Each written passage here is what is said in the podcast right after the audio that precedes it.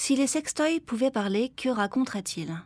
Je suis sûre qu'entre deux interrogations sur la métaphysique quantique ou la vie sexuelle de Jupiter, vous vous êtes déjà posé la question parce que les sextoys, ils en voient de toutes les couleurs, ils connaissent tous nos secrets, tous nos vices. Eh ben, ça tombe bien parce que justement, il y a des sextoys qui parlent. Cette voix-là, par exemple, elle vient d'un espèce de gros rabbit. Alors le rabbit, c'est un lapin vibrant, c'est celui qui était connu dans Sex and the City. Celui-ci, il s'appelle le Talking Head, la tête parlante en bon Frenchy. Sex and Sounds. Sex and Sounds. L'idée, c'est que pour 9 dollars, vous pouvez insérer des petites cartes mémoire dans le corps du rabbit pour qu'il vous raconte sa vie. Et cerise sur le sextoy, il a plusieurs vies disponibles. Et donc ça, c'est la carte mémoire de l'homme français qui s'appelle, je ne plaisante pas, Jean-Pierre. Bonjour Jean-Pierre.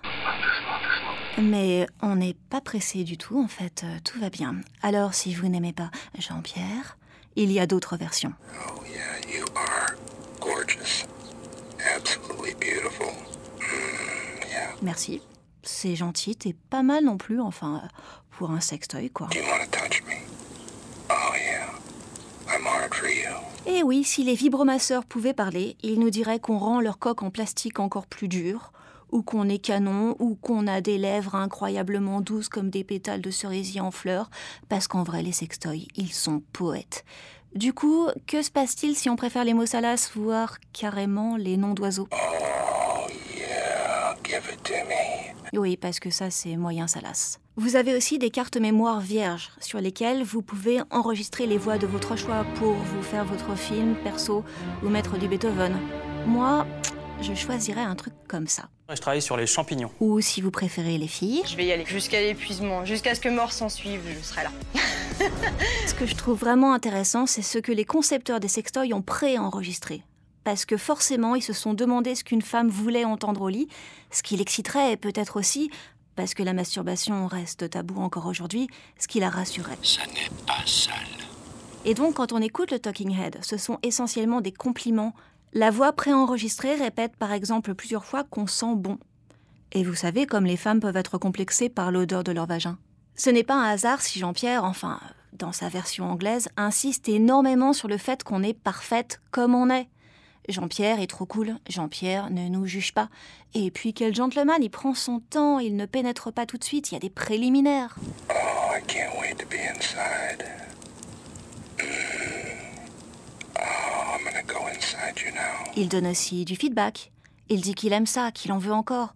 Donc en plus d'être belle, on est talentueuse, on sait vachement bien s'y prendre. Le sextoy est toujours en train de nous valider. Et quand on prend notre orgasme, logiquement, il le prend avec nous. Oh, my God. Eh ouais, on n'est plus seul dans la masturbation, on partage. Yes. Oh, oh, here I come. Mais de rien, Jean-Pierre. C'était un plaisir. Alors voilà, j'ai bien conscience que tout ça est hilarant et un chouïa ridicule. Mais quand même, entre nous, il y a certains mecs en chair et en os qui auraient quelques leçons à prendre en écoutant parler Jean-Pierre. Oui, c'est à toi que je parle, auditeur mâle, hétérosexuel, lambda. Et finalement, ce serait une utilisation bien plus maligne du sextoy parlant.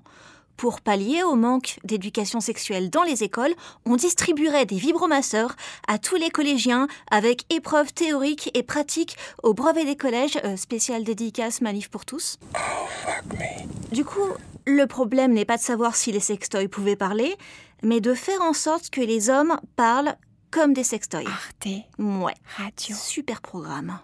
Point com.